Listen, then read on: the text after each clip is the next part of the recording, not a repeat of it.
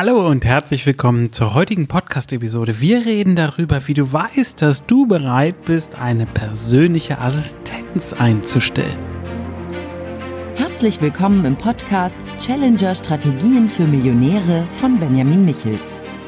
Benjamin ist strategischer Berater für Millionäre und dein Impulsgeber rund um Strategien, Mindset und Ziele für echten Erfolg und nachhaltiges Wachstum. Erweitere deine Denkweisen und finde die Klarheit, die du brauchst, um die wichtigen Entscheidungen in deinem Leben treffen zu können. Benjamin zeigt dir, wie du deine eigene Strategie immer wieder neu ausrichtest und mit Kraft, Energie und Klarheit in die Umsetzung kommst.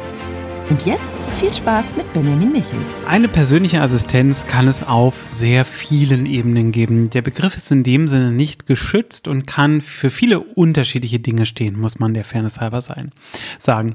Es gibt die sogenannte virtuelle persönliche Assistenz, die oft im Grunde genommen nur so eine Art Hilfskraft ist, die bestimmte Themen bearbeitet.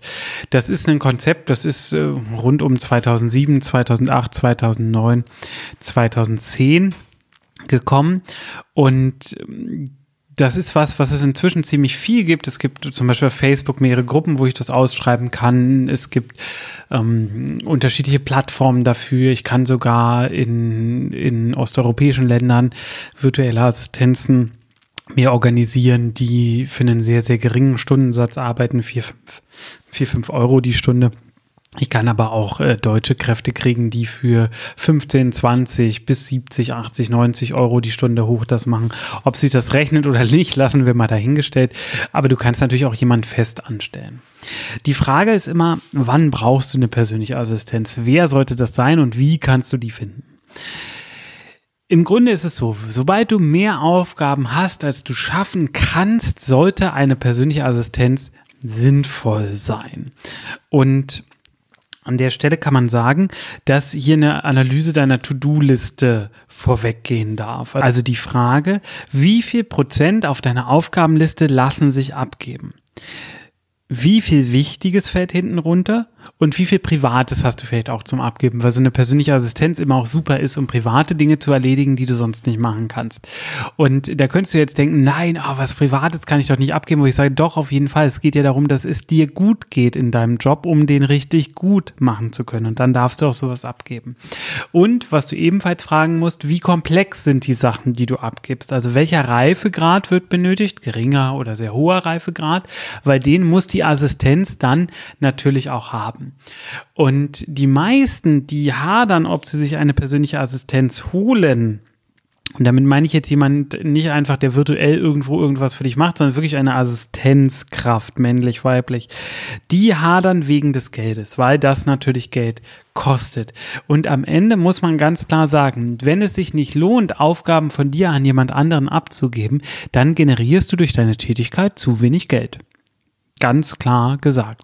Weil im Grunde sollte es so sein, dass jedes Abgeben dafür sorgt, dass du mehr von dem machen kannst, was dem Unternehmen Geld bringt. Damit meine ich nicht, dass du vorne an der Front stehen musst und Verkaufsgespräche führst, aber du kannst strategisch gesehen mehr von dem machen, was den Gewinn des Unternehmens mehrt und damit auch wieder die Kosten für die Assistenz mitträgt. Vielleicht ist das erstmal nur eine Halbtagsstelle, wird dann irgendwann zu einer Vollzeitstelle, aber das sollte das Konstrukt sein, in dem sich das Ganze abspielt.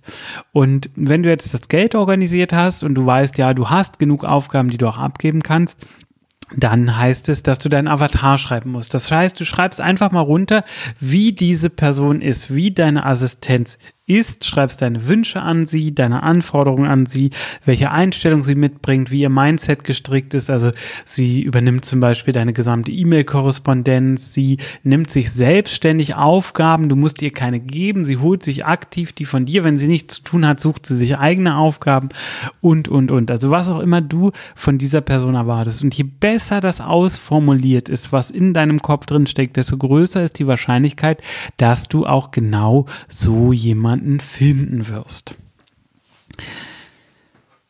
Danach geht's an die Ausschreibung. Hier an der Stelle sage ich jetzt einfach mal nur, schreib so aus, wie du es bisher auch machst oder schreib über virtuelle Plattformen aus. Da werde ich nochmal wahrscheinlich eine eigene Episode zu machen. Ich hatte letztens in meiner Facebook-Gruppe für Geschäftsführer und Geschäftsführerinnen ein super spannendes Interview mit Vera Beutnagel, wo wir genau das, nämlich Recruiting, besprochen haben.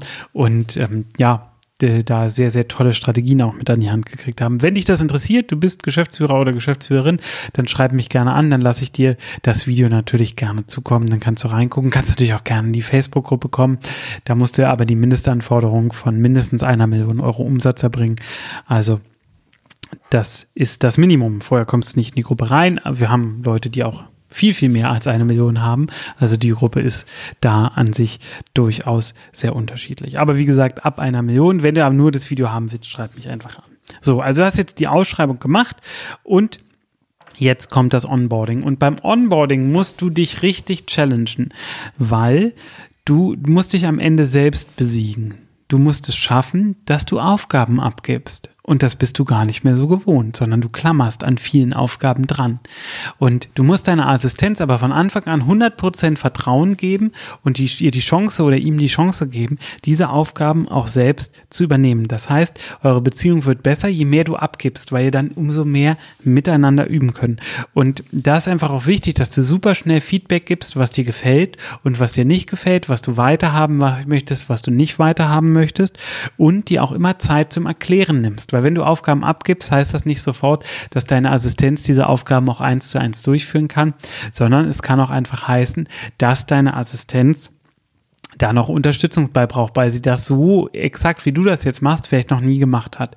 Und an der Stelle ist einfach super wichtig, dass du lernst, so etwas zu erklären und zu begleiten und dir Zeit zu nehmen. Eine Assistenz würde dich am Anfang massiv viel Zeit kosten, weil du sie erstmal einarbeiten musst. Aber dann, wenn sie eingearbeitet ist, wird sie dir wiederum wieder massiv viel Zeit sparen. Also da steckt der ganz, ganz große Vorteil dann.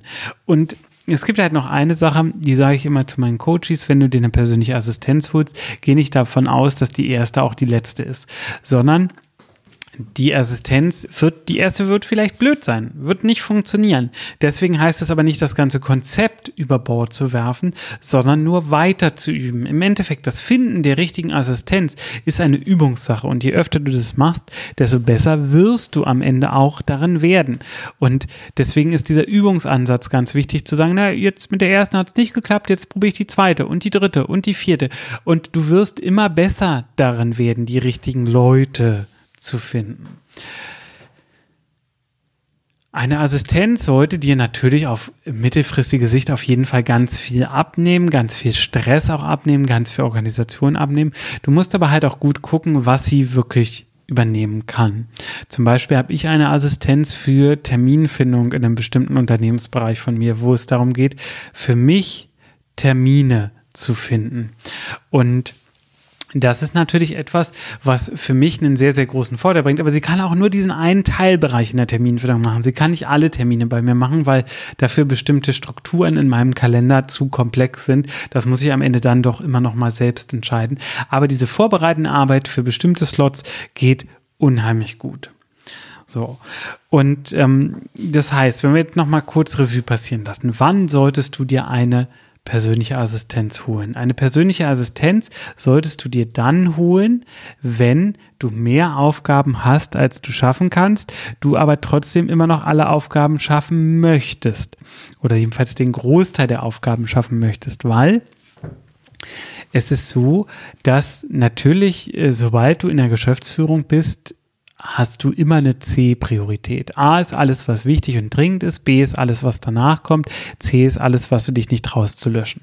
So. Und diese C-Priorität, daran kann man sich auch gewöhnen, dass man diese Aufgaben einfach nicht schafft und sie hinten runterfallen.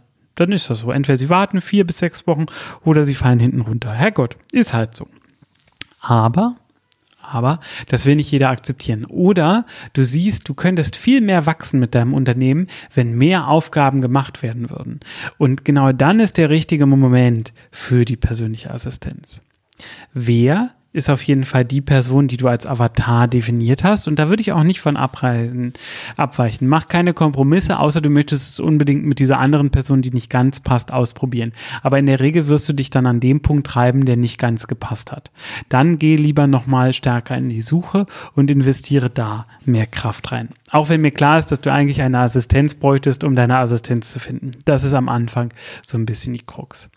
Und jetzt bleibt noch die Frage nach dem Wie. Und beim Wie ist ganz klar, dass das Onboarding super wichtig ist, dir viel Zeit zu nehmen, auf sie einzugehen, ein gutes Team mit ihr zu werden. Und da ist, oder mit ihm. Und da ist der Hauptschlüssel drin, dieses gute Team. Erst wenn ihr ein vertrauensvolles, richtig gutes Team seid, könnt ihr auch zusammenwachsen. Und das ist das, was viele am Anfang nicht hinkriegen. Also ich sehe viele Geschäftsführer und Geschäftsführerinnen, die leider nicht gut im Abgeben sind, die nicht gut daran sind, mit ihrer Assistenz ein tolles Team zu werden, sondern wo immer so eine Barrikade bestehen bleibt. Und die hindert dich natürlich daran, richtig guten Erfolg zu erreichen.